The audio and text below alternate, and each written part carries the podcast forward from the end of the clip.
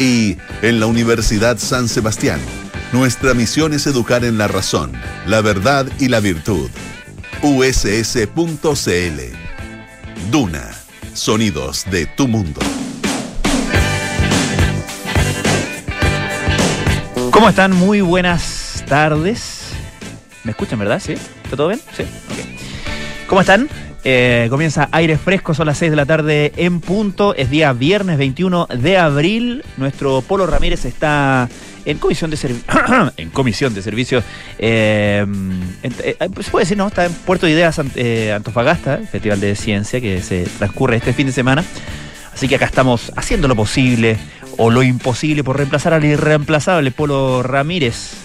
Pero bueno, nos escuchan a través del 89.7 en Santiago, el 104.1 FM en Valparaíso, el 90.1 FM en Concepción y el 99.7 de la frecuencia modulada sentados frente al mar en Puerto Montt.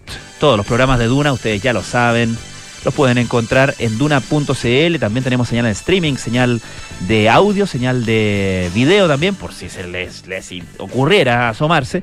Y también estamos en el canal 665 del eh, sistema BTR y a través de nuestros podcasts o nuestro contenido envasado on demand para escuchar cuando quiera, cuantas veces quiera en Duna.cl y también en, eh, en eh, Apple Podcast, Spotify, Google Podcast y en fin, donde sea que ustedes escuchen sus podcasts. Hoy viernes, tradicionalmente es día de ¿y qué tal si salimos? Pero nuestro, nuestro gran eh, sibarita, Quique Yabra, está de vacaciones, muy merecido, por cierto, así que no tendremos ¿y qué tal si salimos? Pero bueno, eh, igual ustedes van a estar en, eh, es muy bienvenida sus sugerencias si quieren mandarnos mensaje de a dónde hay que ir, por supuesto. En el segundo bloque vamos a hablar con Gonzalo Fonso. Él es CEO de una empresa chilena que se llama Integrity, que hace una pega bien, bien entretenida y bien interesante y súper necesaria. Lo que hace es reciclar desechos plásticos de botellas de bebida, agua y jugos y lo transforma en materia prima para nuevos envases. Eh, los, clásicos plásticos PET, que son los, plásticos que más ocupamos en, botellas desechables, etcétera, etcétera. Em, me llamó la atención, eh, justamente leyendo para esta entrevista, que eh, uno está acostumbrado a eh, tratar, por lo menos, por lo menos personalmente, de, de botar estos, estos envases aparte, digamos, con, el contenido que se va al reciclaje, ¿no? Eh, eh, pero bueno, que, algo se recicle no solamente depende de que uno, el consumidor final, eh, tenga la disposición de separar la basura y botarla donde corresponde, sino que también de que haya un sistema que permita que esto, esto se concrete. Y fíjense que el 15% del plástico se recoge para ser reciclado, o sea, es poco. De todo el plástico se recoge solo el 15% para ser reciclado. Y el 40% de ese plástico que sí se recoge no pasa por el proceso y termina siendo eliminado como basura. Es decir, el resultado efectivo de reciclaje de plástico es solo el 9%, es bajísimo. Y por eso la, tarea y el trabajo que hacen empresas como Integrity eh, son, eh, son bien, eh, bien valiosas para aumentar cierto esa cantidad de plástico que vaya que ocupamos y que necesitamos reciclar. Solo el año 2021 esta empresa fabricó 12.000 toneladas de envases de PET y se calcula que producir una tonelada de PET reciclado consume casi un 70% menos de energía que la misma cantidad de PET si la, hacemos desde cero, de, PET virgen que se llama. Eh, el próximo desafío que tiene esta empresa es eh, la instalación de una nueva planta que les va a permitir procesar cerca de 12.000 toneladas de plástico al año. Gonzalo Fonso, CEO de Integrity, va a estar con nosotros en el segundo bloque de este programa que comienza con música con unos canadienses ¿Los descancelaron ya o no? ¿No? ¿Todavía no? Bueno, sí. Los canadienses de Arcade Fire, esto se llama Everything Now.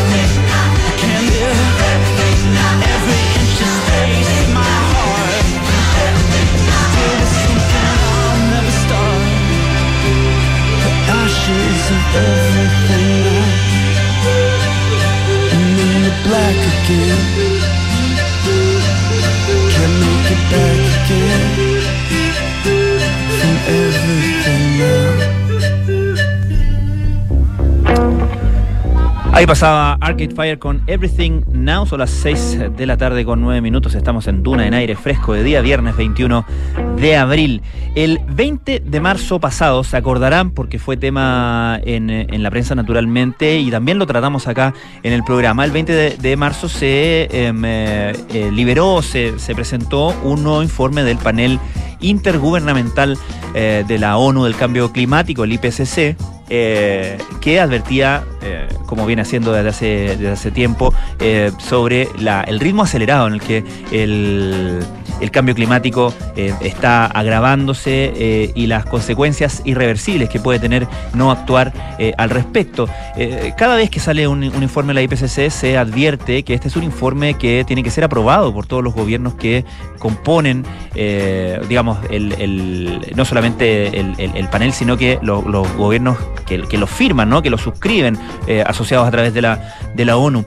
Y por lo tanto se advierte que eh, son términos negociados en, última instancia. En otras versiones ha sido más eh, evidente la divergencia y se han sabido más detalles de, por ejemplo, China bloqueando un determinado párrafo, un determinado lenguaje, o Estados Unidos haciendo lo propio, etcétera. Bueno, ahora hay una nueva filtración que nos entrega pistas de otro, de otro tipo de presiones sobre, mm, sobre este informe. Se trata de la presión ejercida por la industria de la carne, la industria ganadera. Em, que eh, según eh, un, borrador que ha sido filtrado, eh, lo que hizo fue bloquear el intento de este panel intergubernamental de expertos sobre cambio climático para sugerir, para, mm, para promocionar en ese sentido una dieta más sana, una dieta basada en plantas, más bien más vegetal, eh, porque sabido es el gran, eh, el gran aporte que hace la industria ganadera en particular a la, emisión de gases de efecto invernadero. Bueno, este, este informe eh, fue... Mm, em, dado a conocer a través de un boletín de, de, de, estos temas de cambio climático que se llama Distilled, Em, y según eh, quien, eh, quien, firma esta nota que se llama Michael Thomas, eh, el cambio de redacción fue impulsado por Brasil y Argentina, países evidentemente con grandes e influyentes industrias ganaderas. Eh, dice que los autores del eh, IPCC, del informe del IPCC, habían recomendado inicialmente un cambio hacia dietas basadas en plantas, afirmando que las dietas basadas en plantas pueden reducir las emisiones de gases de efecto invernadero hasta en un 50% en comparación con la dieta occidental. Eh, digamos, en, la dieta occidental promedio, ¿no? Intensiva en emisiones. Ese era el borrador que em, fue filtrado inicialmente por eh, un grupo que se llama Scientist Rebellion y como les digo fue dado a conocer por este periodista en el boletín cambio climático, el boletín de cambio climático Distilled. Es obviamente una, digamos, eh, mal podríamos eh, sorprendernos, ¿no? De que existan presiones en este caso, pero no se había conocido hasta ahora presiones de, em, de de industria en particular, según entiendo, más allá de la, presión que ya es conocida y que siempre ha acompañado este proceso, particularmente, que de hecho o sea, eh, estoy quedándome corto. Eh, la industria, estoy hablando de la industria de combustibles fósiles que ha financiado derechamente toda la propaganda contra la mera noción del cambio climático desde, desde el principio, desde que se empezó a levantar la alerta sobre esto, particularmente con la cumbre del planeta en, en, Río Janeiro, a principios de, los, de los años 90, eh, momento en el cual no era ni siquiera controversial, o por lo menos no había sido levantado o, como, o no, se había transformado en una causa política, particularmente en Estados Unidos, donde empieza toda esta presión, este lobby por eh, negar la existencia del cambio climático y, como les digo, ahí es donde la industria de combustibles de combustibles fósiles, la industria petrolera, eh, financia, no solamente financia la contrapropaganda, sino que, o sea, o la propaganda más bien, contra la, revelación y la información del cambio climático, eh, sino que crea, inventa em, centros científicos, recluta científicos, en fin, como que crea instituciones para hacerle, hacerle frente y disputar la noción y sembrar la duda, ¿no? Con mucho éxito sobre la existencia la mera existencia de este problema del cambio climático. Eh, es bien interesante toda esa historia, bueno, es conocida, pero, pero eh, nunca está de más recordarla, que eh, son muchos de, de las personas que se dedicaron a eso, a sembrar esa duda, venían de de otra industria, de, sembrar la duda respecto de otra cosa. Y habían perdido esa batalla, pero después de, mucho daño, ¿no? Eh, venían de la industria del, tabaco. Cuando eh, se empieza a, conocer la noción eh, hacia mediados del siglo XX, ¿no? Que el, el tabaco, el consumo de tabaco provocaba cáncer. Eh, eso, esa noción fue eh, derechamente disputada por mucho tiempo por la industria del tabaco, eh, con mucha propaganda y también con las mismas técnicas, con inventar centros científicos, inventar, digamos, darle cierta seriedad a informes médicos que disputan o disputaban esta noción. En ese momento tuvo que hacerse un panel, el gobierno del presidente Kennedy en Estados Unidos armó un panel de, expertos literalmente para analizar toda la evidencia y finalmente da eh, este, este panel da, su, informe que es lapidario al respecto, respecto de los daños de, eh, que provocaba el tabaco, que provoca el tabaco en, eh, los consumidores y su directa relación con, con el cáncer. Bueno, como les decía, esta, este mismo modo operandi, incluso algunos de las mismas personas, de los mismos propagandistas que estaban detrás de, esta, de esto, después se cambiaron de pega, se cambiaron de rubro y fueron a trabajar contra la noción del cambio climático. Eh, llegamos a todo esto porque por el tema de las presiones de, diversas industrias, ¿no? Contra, contra la, en este caso, y en particular con eh, el informe del IPCC, del panel intergubernamental, de cambio climático de la ONU. Les decía que originalmente el borrador eh, del informe dado a conocer el 20 de marzo eh, sugería cambiarse a eh, dietas, migrar a dietas más basadas en vegetales porque contribuían muchísimo menos en términos de gases de efecto invernadero. Lo que quedó finalmente en la redacción del informe fue em, dietas sanas, equilibradas y sostenibles que tengan en cuenta las necesidades nutricionales. Así, no tiene ninguna mención directa a la carne de vacuno y a los productos lácteos. Eh, y, digamos, esa era la idea, ¿no?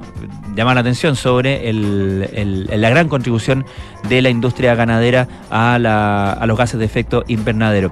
Eh, bueno, eh, como les digo, la, acción eh, climática dentro de las industrias de la carne y de la leche está enfrentándose eh, contra cambios económicos y políticos. Se calcula que la industria mundial de la carne eh, de vacuno ronda en ah, cerca los 400 mil millones de dólares. si tomamos el estado de las cosas al año pasado, el año 2022. Y tanto Brasil como Argentina cuentan desde hace tiempo con grupos muy poderosos de presión que han ocupado cargos en el gobierno, dice el informe de, mm, del medio eh, estadounidense Quartz, y han influido en importantes políticas climáticas. Eh, la industria de la carne y de la leche produce el 14,5% de las emisiones mundiales de gases de efecto invernadero, según la ONU. Eh, y particularmente el área que tiene que ver con la agricultura y la alimentación. Eh, más de la mitad del impacto ambiental de la producción alimentaria en su conjunto entonces es producida por la industria de la carne y de la leche. Hay, hay otras revelaciones que contiene esta filtración que que dio a conocer el grupo Scientific eh, Rebellion, eh, dice que Noruega, ah, en todas partes se cuece nada, Noruega suavizó la redacción sobre la urgencia de reducir las emisiones.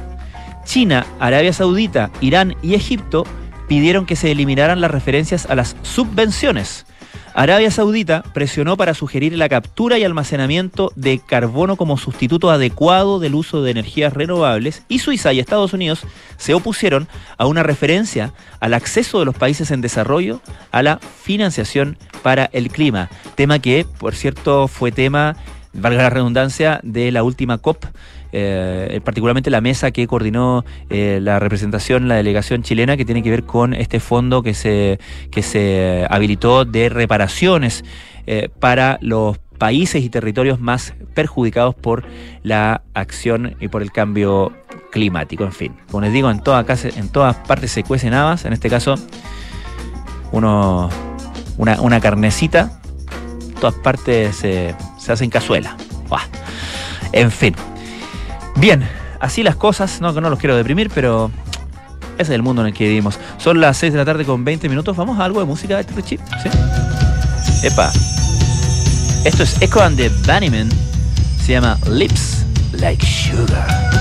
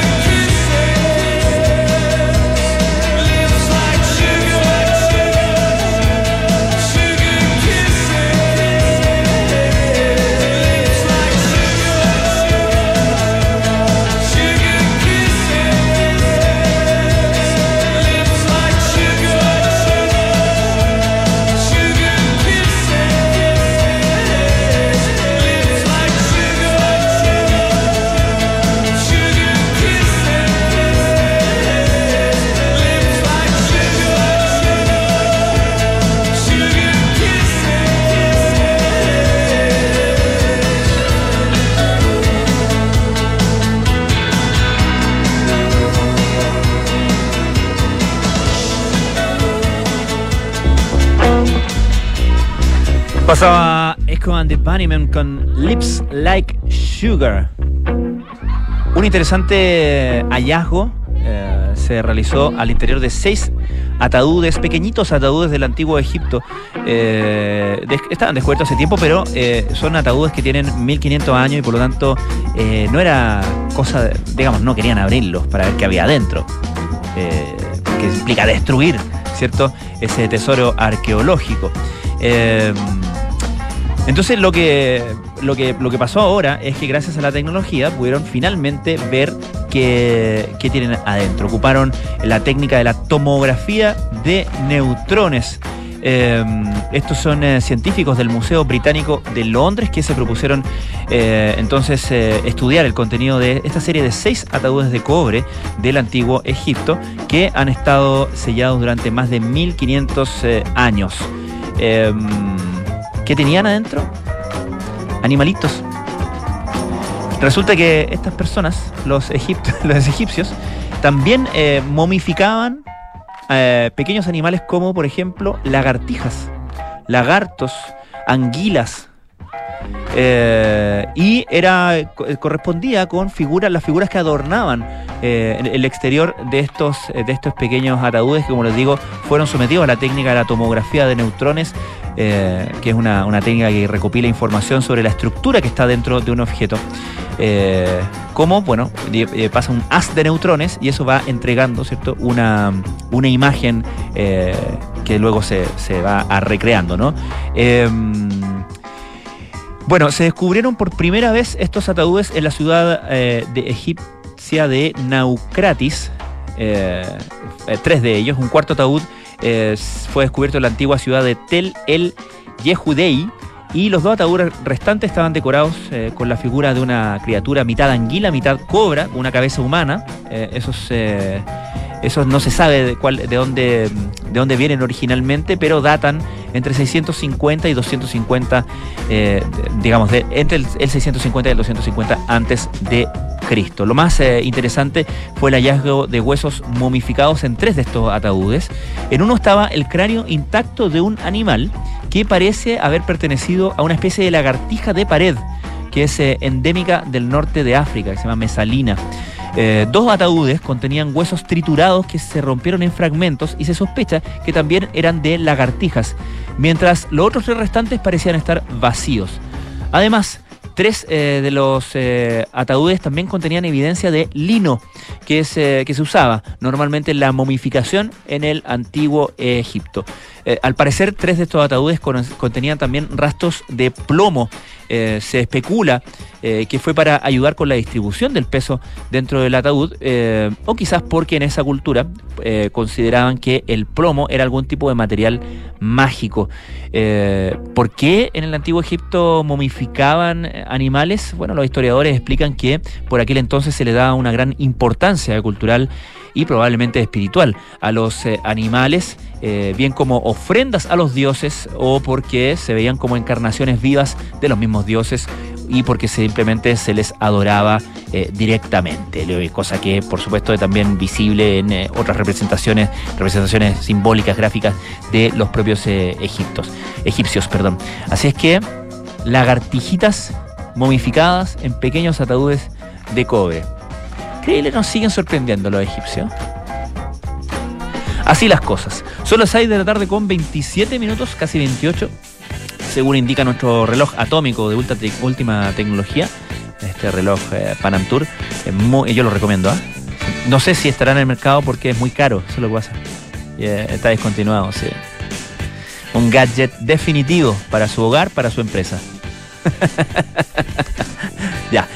Antes de irnos al corte, déjenme darles algunos consejos, como siempre. Por ejemplo, decirles que invierte en el eh, extranjero con Principal, Principal experto global en inversiones. Y abril llegó acompañado de descuentos. Aprovecha los días 0 kilómetros de Delco Center y lleva tu Renault Arcana con un increíble descuento. Vamos al corte y ya seguimos con más aire fresco de día viernes acá en Duna. ¿Eres un inversionista que busca proteger su capital minimizando volatilidades del mercado? Principal presenta su portafolio de conservación de capital, alternativa de inversión de bajo riesgo para horizontes de corto plazo, dirigida a quienes buscan proteger su patrimonio de la mano de una asesoría de primer nivel. Conoce más en principal.cl. Principal, expertos en nuestro mundo para que tú te enfoques en el tuyo. La rentabilidad o ganancia obtenida en el pasado por este fondo no garantiza que ella se repita en el futuro. Los valores de las cuotas de los fondos mutuos son variables. A ver, ¿qué le vamos a poner? Ya sé, seguridad. Seis airbags, cambios dinámicos al volante para una mayor performance, mm, un diseño único, moderno y confortable espacio interior. Ah, un sistema de audio de alta fidelidad y pantalla multimedia con Android Auto y Apple CarPlay, además de un potente motor turbo de 150 HP. Listo, mi mejor obra. Maravíllate con Renault Arcana, la evolución del SUV. Cotízalo en Renault.cl. Terco Center. La Universidad San Sebastián se enorgullece de anunciar su nueva alianza académica y científica con el Centro de Estudios Científicos SEX, liderado por el Premio Nacional de Ciencias Exactas, Claudio Bunster. Esta alianza fortalecerá la formación académica de nuestros estudiantes de pre y posgrado, el desarrollo de la investigación y la creación de nuevos programas de doctorado para nuestra universidad. Conoce más en uss.cl. Universidad San Sebastián Vocación por la excelencia. Aló, amor. Oye, por aquí ya pasé a buscar a los niños y vamos camino al fútbol. ¿Tú qué tal? Ya, bacán. Yo estoy llegando a la casa que seguro deben estar por llegar de Berisur. Buenísimo. Según lo que conversé con ellos, debería quedar todo instalado y funcionando hoy mismo. Sí, me dijo tu papá que fue muy rápido todo. Ya, amor. Nos vemos en un rato. Protege lo que más quieres. Calcula online en berisur.cl o llama al 600-385-0003. Activa Berisur. Activa tu tranquilidad. Hola, soy Gloria Hood, candidata al Consejo Constitucional por la región metropolitana. Ofrezco mi dedicación para proteger con seriedad y profesionalismo la estabilidad de nuestra democracia, la tranquilidad de las familias y los valores que construyen un buen país, como la libertad, la lealtad, el honor y el respeto. Este 7 de mayo vota Gloria Hood E25. Soledad Reyes, historiadora e investigadora, nos presenta Balmaceda, su gloria y su falta. Un apasionante libro sobre la vida de un estadista visionario para algunos y cruel dictador para otros. Pero, ¿quién fue realmente José Manuel Balmaceda? La autora responde a esta y muchas otras interrogantes para ahondar en cómo un gobierno que comenzó en buenos términos pasa a provocar una guerra civil donde se enfrentan dos bandos de una misma clase. Balmaceda, su gloria y su falta. Un libro imperdible disponible ya en librerías y tiendas digitales. Enfrentar el cambio climático es tarea de todos. Duna, por un futuro más sostenible. La temperatura de la superficie del océano sigue al alza, así lo informó la Administración Nacional Oceánica y Atmosférica de Estados Unidos, indicando que esta alcanzó un nuevo máximo histórico desde que comenzó su registro satelital. Según datos preliminares de la entidad, la temperatura promedio de la superficie del océano ha sido de 21,1 grados Celsius desde principios de abril, superando así el máximo anterior de 21 grados alcanzado el año 2016. Los expertos ya encienden sus alarmas con respecto a esta alza, haciendo hincapié en la presencia del evento climatológico de la niña, el que durante los últimos tres años ha entregado condiciones y periodos fríos a los océanos insuficientes para limitar el ascenso de su temperatura. Acciona, expertos en el desarrollo de infraestructuras para descarbonizar el planeta. Estás en aire fresco con Francisco Aravena. La Universidad San Sebastián anuncia su nueva alianza científico-académica con el Centro de Estudios Científicos SEX, potenciando un polo de desarrollo científico en el sur del país. Universidad San Sebastián, vocación por la excelencia. Antes de ir a nuestra entrevista, escuchemos a Pet Boys. Claro, esto se llama Where the Streets Have No Name. Aquí se necesita Waze. ¿eh?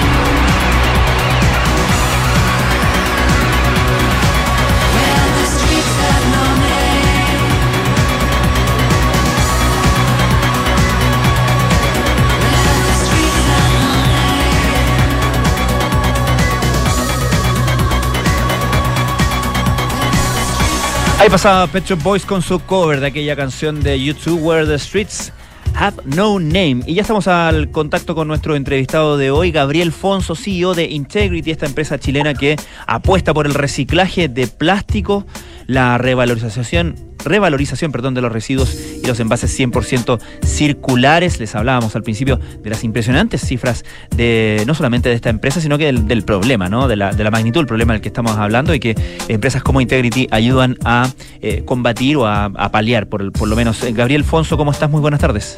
Hola Francisco, muy bien, ¿y tú? Muy bien, gracias. Hablemos un poco de eh, el contexto en el que ustedes empiezan. ¿Hace cuánto empezaron sus operaciones? Nosotros cumplimos 30 años en un par de meses más. Eh, pero haciendo los envases plásticos llevamos 25 años y a partir de botellas plásticas hace 15 años.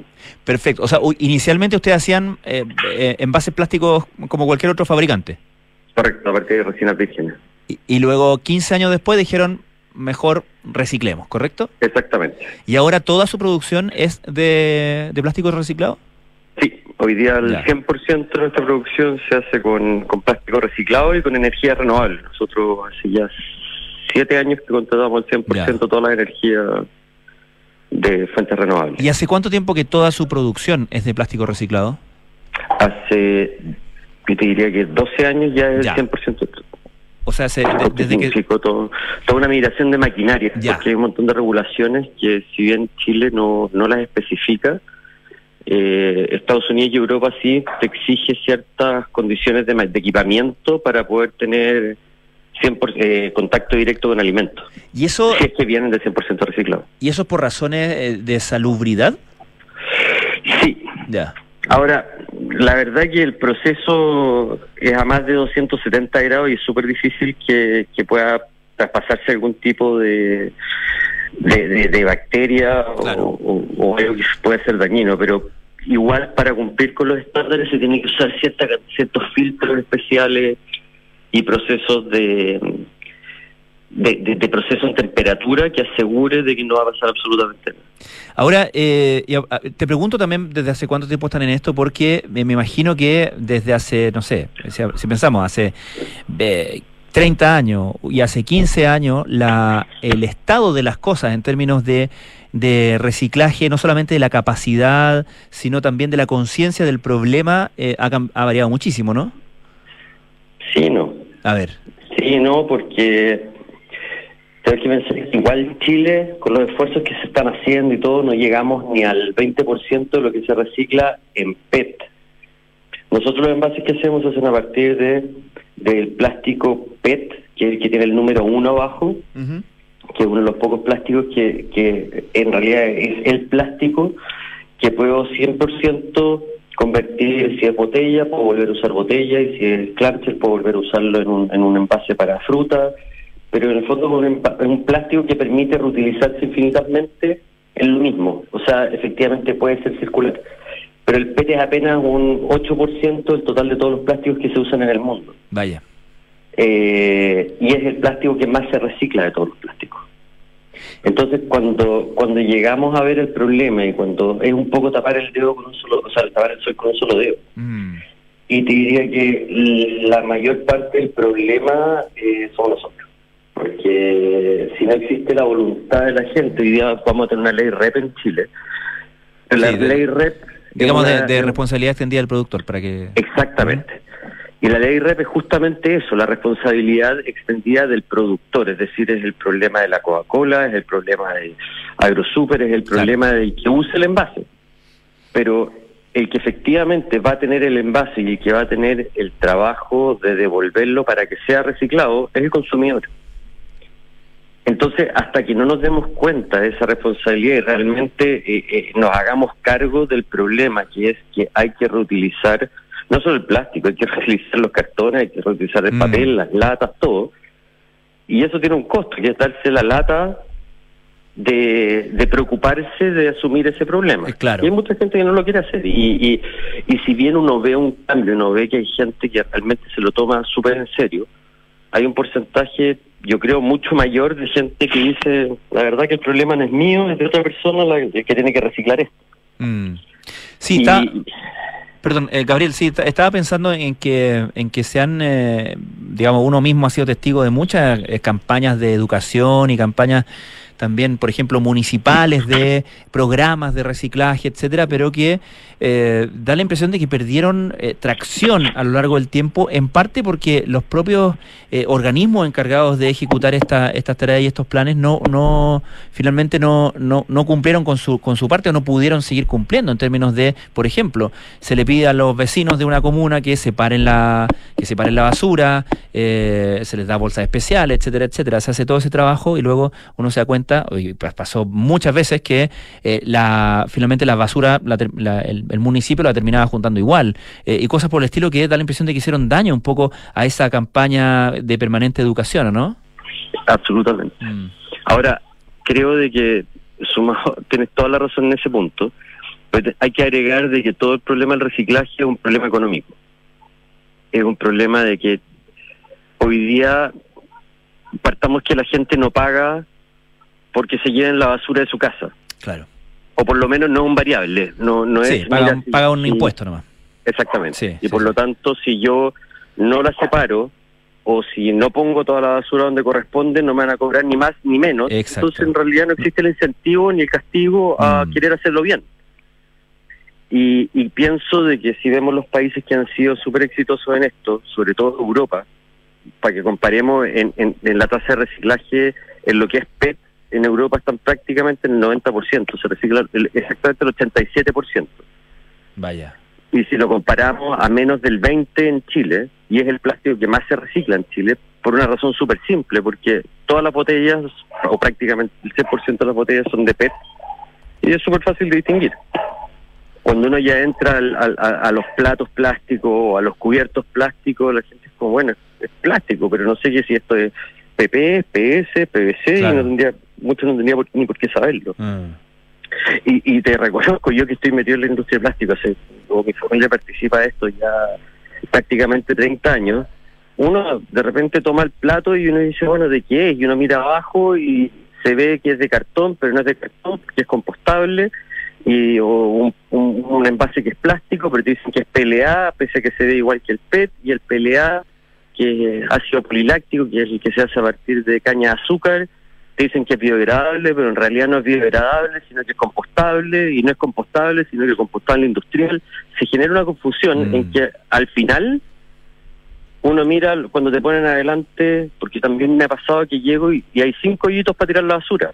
Exacto. La lata, el papel, el plástico, y, y, esto es plástico, pero es papel, pero yo veo que tiene una capita plástica, la tiro en plástico o la tiro en papel. Exacto. El envase del Super 8, ¿la tiro en plástico o en basura? ¿Es reciclable o no reciclable? ¿Es compostable? Y, y creo que ahí es donde genera una frustración que termina siendo la tira en el primer hoyito de la basura que uno pilla. Claro. Que al final, y, se ve en, en, en, el aeropuerto, por ejemplo, que están, están todos los basureros con plástico, la, aluminio y papeles si tú te sientas ahí 20 minutos, vas a ver de que la gente vota cualquier cosa en cualquier de los hoyos porque es basura. Claro, claro, claro, claro. Y, y más encima, cuando uno está esperando un vuelo, el 80% de la gente tiene tiempo, no es que va corriendo el vuelo, está esperando sentado y no es que, ay, no tengo tiempo para estar segmentando. Yo creo que lamentablemente acá hay un tema de que hasta que realmente todos nosotros los consumidores entendamos de que la única manera de solucionar el problema es consumiendo menos, es reutilizando todo lo que tenemos. Entender de que un cubierto plástico o una botella plástica eh, se debería tratar igual como en tu casa tratan la losa de vidrio con la que uno come, uno la lava y se reutiliza, bueno, la botella se, se, se, deja en el lugar para que sea reutilizada. Es un recurso, mm. pero muchos países a eso lo valorizan. Tú cuando compras una bebida, pagas los 500 pesos por la bebida, más 50 pesos que te cobran, que vale el envase. Tú después dices, llevas la botellita, llegas a un lugar y te devuelven 50 pesos por la botella. La botella en sí debe costar menos de un peso. Claro pero le agregan un valor real, que si en el fondo a mí no me interesa reciclarla, o no me interesan esos 50 pesos, y la boto al piso, a un basurero, hay una pila de gente que tiene claro que recolectando 100 de esas botellas al día se hace un sueldo. Y sí tiene un valor. Entonces, eh, el punto es ese, darle el valor suficiente como para que la gente entienda de que es un recurso, no es basura. Eh, estamos conversando con eh, Gabriel Alfonso, CEO de Integrity. Eh, Gabriel, si uno mira los países que han hecho bien la pega o que la han hecho mejor que nosotros, eh, eh, ¿qué, ¿por dónde pasan, pasan, pasa este, este cambio?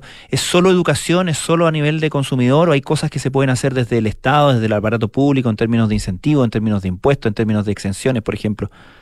Personalmente deberían, a ver, hoy día en Chile, la, y, y partiendo incluso con la ley REP, no existe el incentivo a que una empresa quiera entrar a reciclar.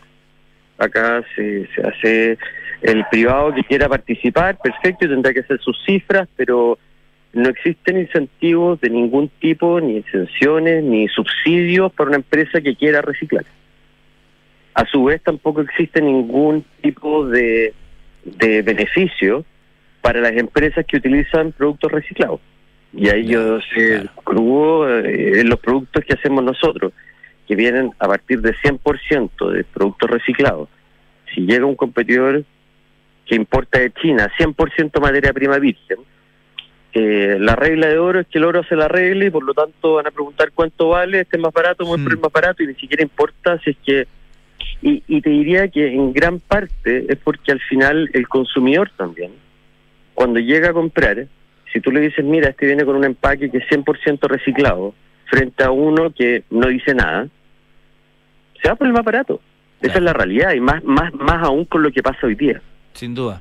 Ahora, eh, sí, de hecho estaba pensando eh, que a, uno le podría parecer un detalle, pero estoy seguro que, que es relevante. Hablábamos al principio de la conversación sobre cómo ustedes que partieron haciendo envases plásticos a seca y luego fueron eh, caminando hacia, hacia este 100% de, de, de plástico reciclado eh, en el caso de sus productos. Y tú me contabas que parte de lo que tuvieron que hacer para llegar a eso fue una eh, renovación de maquinaria. Me imagino que eso también eh, tiene una influencia respecto de, de, de este, de este negocio, ¿no? Esta industria, eh, porque cuando las empresas tienen que reducir maquinaria, o sea, perdón, renovar maquinaria o adquirir maquinaria, necesitan o, o, se, ven enfrentadas a, grandes gastos, digamos, que eh, deberían, uno piensa, tener como algún tipo de incentivo, algún tipo de ayuda de parte del Estado, ¿no? Quizás tributariamente.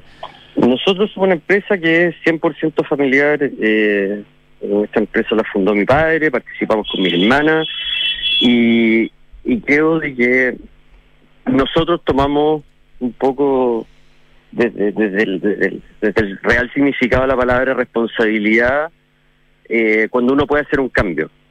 Hay veces donde invertir un 20 o 30% más en una maquinaria, pero que permita usar 100% reciclado.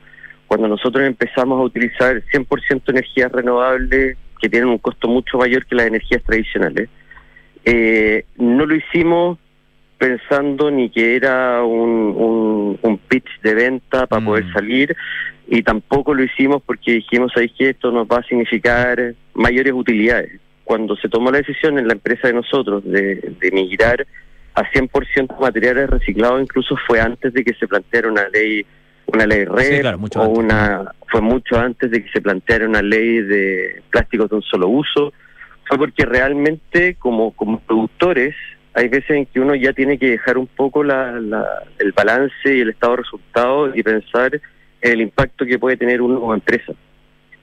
Eh, el empresariado y sobre todo cuando uno llega al tema sustentable es una palabra que ha sido súper mal utilizada, ha sido muy muy ensuciada. En muchas empresas donde yo hago una crítica súper dura a la industria textil, por ejemplo, uno llega a, a la- a la- a- al fast fashion y te hablan de que esto es ropa sustentable. Eso, eso es una farsa. La ropa sustentable no existe. La ropa sustentable mezcla fibras de algodón con fibras plásticas que después desmezclarlas son imposibles. Yo después ya no puedo reciclar una polera que viene con fibras naturales y, y- y sintéticas. Claro. Y si se pudiera, es extremadamente caro y evidentemente nadie va a agarrar una polera que costó tres lucas para tratar de reciclarla. Claro, ahora ahí, mira, tocas un punto súper relevante en estos términos, porque, porque uno como consumidor, digamos, si, si, si es bien intencionado, eh, le hace una diferencia cuando, cuando te ofrecen algo que tiene ese, ese supuesto valor agregado, ¿no? De, que está hecho con material reciclado o que es reciclable, etcétera, etcétera. Eh, pero uno piensa que debería existir en ese sentido algún tipo de certificación más objetiva para, para para justamente eh, eh, entregar algún, algún sello más universal respecto de qué, qué eh, argumentos de venta son los que los que los que dicen ser y que otros son simplemente rayando en lo engañoso, sino derechamente engañosos, ¿no? O sea, es totalmente engañoso. Mm. Cuando cuando una empresa te vende biopet, que el otro día vi una, unas suelas de zapatos que estaban hechas a partir de bio, bio, bio biopolímeros. Ya. Un biopolímero, un biopet, con el que se hace una botella plástica, lo único que cambia es la fuente. En vez de venir de petróleo, viene de restos de comida de chancho, viene de restos de... He visto unos que se hacen a partir de restos de verduras que, que después se, se, convierten en resina. Pero una vez que lo convierten en un, en, el, en, en un polímero de PET, es tan PET como el que viene y, genera la confusión que le ponen el biopet y por lo tanto esto es biodegradable y la gente lo asume automáticamente. Entonces, el que cambia en la fuente no cambia el problema de que es que esa botella la tengo que reciclar después porque si no se va a ir a, la basura y queda ahí para siempre. Claro, claro. Bueno, eh, Gabriel, se nos acaba el tiempo. Gabriel Fonso, CEO de Integrity, la gente que quiera enterarse más de eh, del trabajo que hacen en Integrity, integrity.cl, ¿correcto, Gabriel? Gracias. Bueno, te agradecemos muchísimo esta conversación. Muchas gracias a ti, Francisco, que tenga un buen fin de semana. Un abrazo. Nosotros dejamos el programa hasta acá, ya llega Cartas Notables con Bárbara Espejo. Hoy el capítulo de Sendak, la carta de Sendak para el Día del Libro. Maurice Sendak. Luego nada personal, hoy con Matías del Río y Nicolás Vial. Porque Josefina Ríos está en, algún preparativo, entiendo. Y a partir de las 20 horas, Terapia Chilensis de día viernes cultural con Matías Rivas, Arturo Fonten y Sofía García Guidobro. A las 20.30 horas, Sintonía Crónica Debut con Bárbara Espejo y este humilde servidor. Hoy presentando Johnny Mitchell y su debut llamado Song to a Seagull. Nosotros institucionalmente nos encontramos el día lunes a las 6 de la tarde, como siempre acá en Duna, en aire fresco. Que tengan un muy buen fin de semana.